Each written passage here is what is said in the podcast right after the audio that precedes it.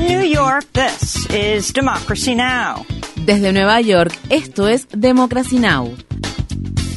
Democracy Now! es un noticiero internacional de radio y televisión que se transmite desde Estados Unidos a través de Internet en democracynow.org. Welcome to Democracy Now!, democracynow.org. Bienvenidos a Democracy Now! en español democracynow.org barra es, el informativo de Guerra y Paz con Amy Goodman.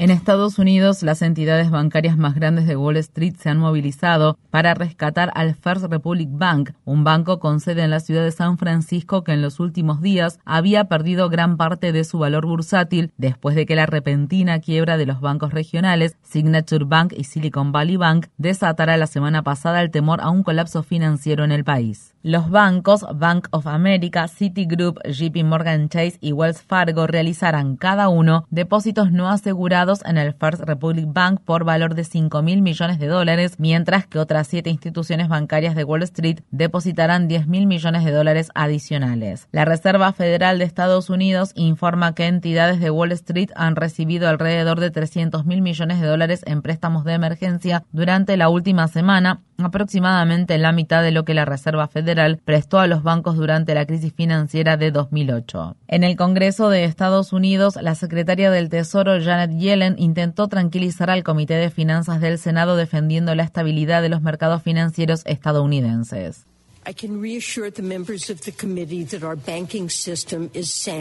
Puedo asegurarles a los miembros del comité que nuestro sistema bancario es sólido y que los estadounidenses pueden confiar en que sus depósitos estarán ahí cuando los necesiten. there when they need them. Yellen defendió la decisión del gobierno de Biden de permitir que todos los clientes que hicieron depósitos en el Silicon Valley Bank y en el Signature Bank recuperaran sus activos después del colapso de estos bancos mediante el uso de fondos de la Corporación Federal de Seguro de Depósitos. La medida se tomó a pesar de que más del 93% de los activos del Silicon Valley Bank y del Signature Bank no estaban asegurados por la agencia federal. Al ser interrogada por los senadores, Yellen admitió que los bancos más pequeños que quiebren en el futuro podrían no recibir el mismo trato. Naciones Unidas afirma que hay un impulso alentador en los esfuerzos para poner fin a la guerra en Yemen después de más de ocho años de conflicto. Funcionarios estadounidenses y saudíes dijeron que Irán acordó dejar de proporcionar armamento a los hutíes en Yemen como parte del reciente acuerdo mediado por China para restablecer las relaciones diplomáticas entre Arabia Saudí e Irán. En Estados Unidos, los senadores Chris Murphy y Mike Lee presentaron esta semana una resolución bipartidista que tiene como objetivo detener las ventas de armas estadounidenses a Arabia Saudí. La resolución exigiría que Estados Unidos informe sobre las violaciones contra los derechos humanos cometidas por Arabia Saudí. La catástrofe humanitaria en Yemen ha provocado que más de 17 millones de personas necesiten asistencia. El presidente polaco Andrzej Duda dijo el jueves que su gobierno enviará cuatro aviones de combate MiG de la era soviética a Ucrania. Polonia se convierte así en el primer país desde que comenzó la invasión rusa que satisface la solicitud del gobierno ucraniano de recibir este tipo de armamento. Tras el anuncio del presidente polaco, el gobierno de Eslovaquia afirmó que también enviará 13 aviones de combate MiG a Ucrania. Los Países Bajos, Finlandia y otros países miembros de la OTAN están considerando envíos similares. En la ciudad de Ginebra, la Comisión Internacional Independiente de Investigación sobre Ucrania establecida por la ONU dijo el jueves que Rusia ha cometido una amplia variedad de crímenes de guerra en Ucrania, incluidos posibles crímenes de lesa humanidad. Estas fueron las palabras expresadas por Eric Moss, presidente de la comisión. La Comisión ha concluido que las autoridades rusas han cometido numerosas violaciones del derecho internacional humanitario y del derecho internacional de los derechos humanos, además de una amplia variedad de crímenes de guerra. Estos crímenes incluyen muertes, lesiones o daños incidentales excesivos, homicidios dolosos, actos de tortura, trato inhumano, confinamientos ilícitos, violaciones, así como también traslados forzosos y deportaciones ilegales inhuman treatment, unlawful confinement, rape, as well as unlawful transfer and deportation. El ministro de Relaciones Exteriores de China dijo el jueves que llamó a su homólogo ruso para instar a una solución diplomática a la guerra en Ucrania y advertirle que el conflicto podría salirse de control. La advertencia se produjo mientras China anunciaba que el presidente chino Xi Jinping viajará a Moscú a principios de la próxima semana para mantener conversaciones con el presidente ruso Vladimir Putin. Australia acordó comprar 220 misiles de crucero Tomahawk a Estados Unidos a un costo de casi mil millones de dólares. El Departamento de Estado de Estados Unidos aprobó la venta este jueves, pocos días después de que el presidente Biden anunciara formalmente sus planes de vender submarinos de propulsión nuclear a Australia en un intento por contrarrestar la influencia de China en la región Indo-Pacífico. El gobierno de Biden ha amenazado con prohibir TikTok si sus propietarios chinos se niegan a vender sus acciones en la versión estadounidense de esa conocida red social para compartir videos. TikTok ha sido objeto de un escrutinio cada vez mayor por parte de algunos legisladores que sostienen que esa red social es una amenaza para la seguridad de Estados Unidos y que ByteDance, la empresa con sede en Pekín, que es propietaria de la plataforma, podría utilizar los datos personales de los usuarios estadounidenses. El jueves, el Reino Unido anunció la prohibición del uso de TikTok en dispositivos gubernamentales, luego de que prohibiciones similares fueran emitidas por Estados Unidos, Canadá y la Unión Europea. En los territorios ocupados de Cisjordania, las Fuerzas Armadas israelíes mataron a cuatro palestinos, incluido un adolescente, durante una incursión que se llevó a cabo este jueves en la ciudad de Jenin. Tras este nuevo incidente, el número de palestinos que han muerto a manos de las Fuerzas Armadas israelíes en lo que va de 2023 asciende a al menos 83. La autoridad palestina e Israel se reunirán este fin de semana en Egipto para mantener conversaciones sobre seguridad en las que participarán funcionarios de Egipto, Jordania y Estados Unidos.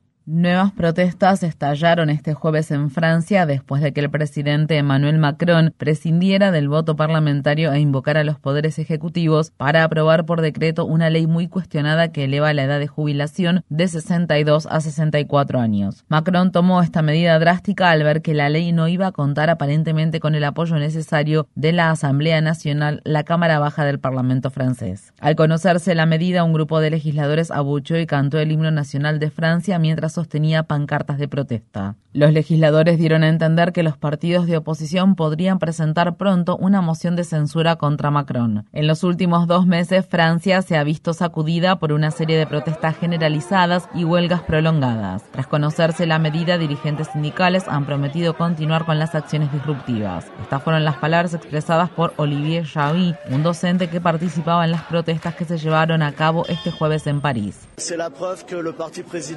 Esto es una prueba de que el partido del presidente es minoritario en el Parlamento, pero también es minoritario en la opinión pública. Esto es responsabilidad de Macron. Tras negarse a dialogar con los sindicatos, decidió aprobar esta ley por la fuerza. Esta ley, que es injusta e impopular, hará que la gente trabaje más y cobre menos.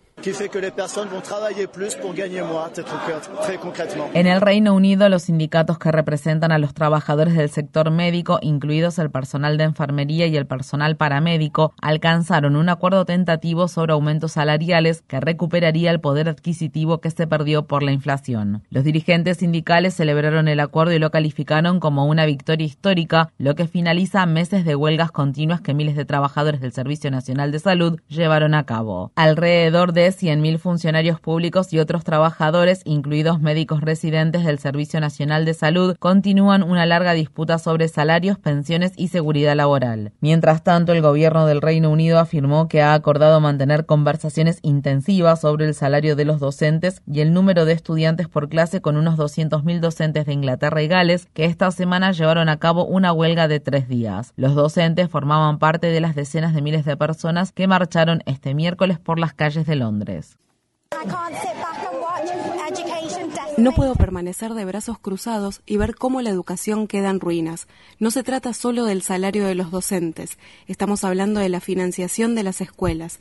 Nuestros hijos se merecen algo mucho mejor que esto. Ellos son nuestro futuro.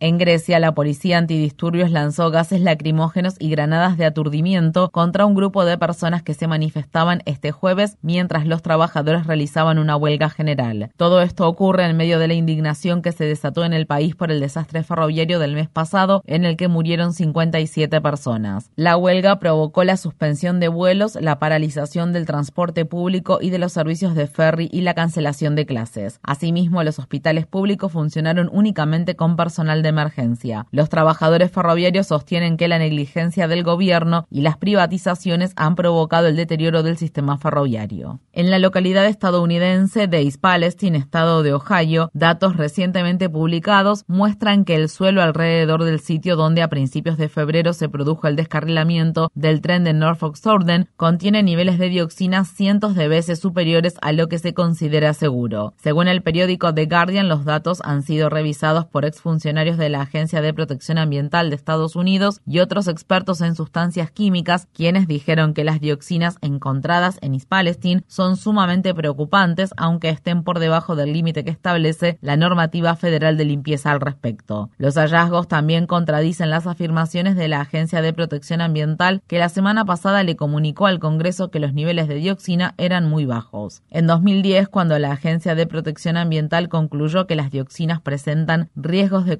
cáncer, la agencia trató de reducir el límite de niveles de dioxina permitidos, pero el gobierno del expresidente Obama mantuvo el límite en su lugar. En noticias relacionadas, dos trenes operados por la compañía ferroviaria BNSF descarrilaron este jueves en los estados de Arizona y Washington. En el accidente ocurrido en Washington, varios equipos de limpieza tuvieron que ser desplegados después de que se filtraran unos 20.000 litros de combustible en la reserva indígena de Swinomish. La Corte Suprema de Dakota del Norte dictaminó el jueves que la prohibición del aborto en el estado debe permanecer en suspenso mientras se resuelve una demanda sobre su constitucionalidad. La ley de activación contra el aborto de Dakota del Norte iba a entrar en vigencia una vez que se revocara el fallo del caso Roe contra Wade de 1973, en el que se había determinado la legalización del aborto en todo Estados Unidos. Sin embargo, en agosto de 2022, un tribunal inferior bloqueó temporalmente esa ley de activación al argumentar que el derecho al aborto está protegido por la Constitución estatal. La legislación convierte en delito grave realizar un aborto, salvo en algunos casos relacionados con emergencias médicas, violaciones o incestos. El periódico estadounidense Los Angeles Times anunció el jueves que dejará de utilizar la palabra internamiento para describir el encarcelamiento masivo de más de 120.000 personas de ascendencia japonesa durante la Segunda Guerra Mundial. En su lugar, el periódico utilizará términos como encarcelamiento, prisión o detención. Se trata del más reciente paso que el periódico ha tomado para rectificar el daño que causó durante la guerra cuando pidió el encarcelamiento de japoneses y de estadounidenses de origen japonés. Hace seis años, Los Angeles Times emitió una disculpa editorial formal al respecto. Infórmate bien. Visita nuestra página web democracynow.org/es.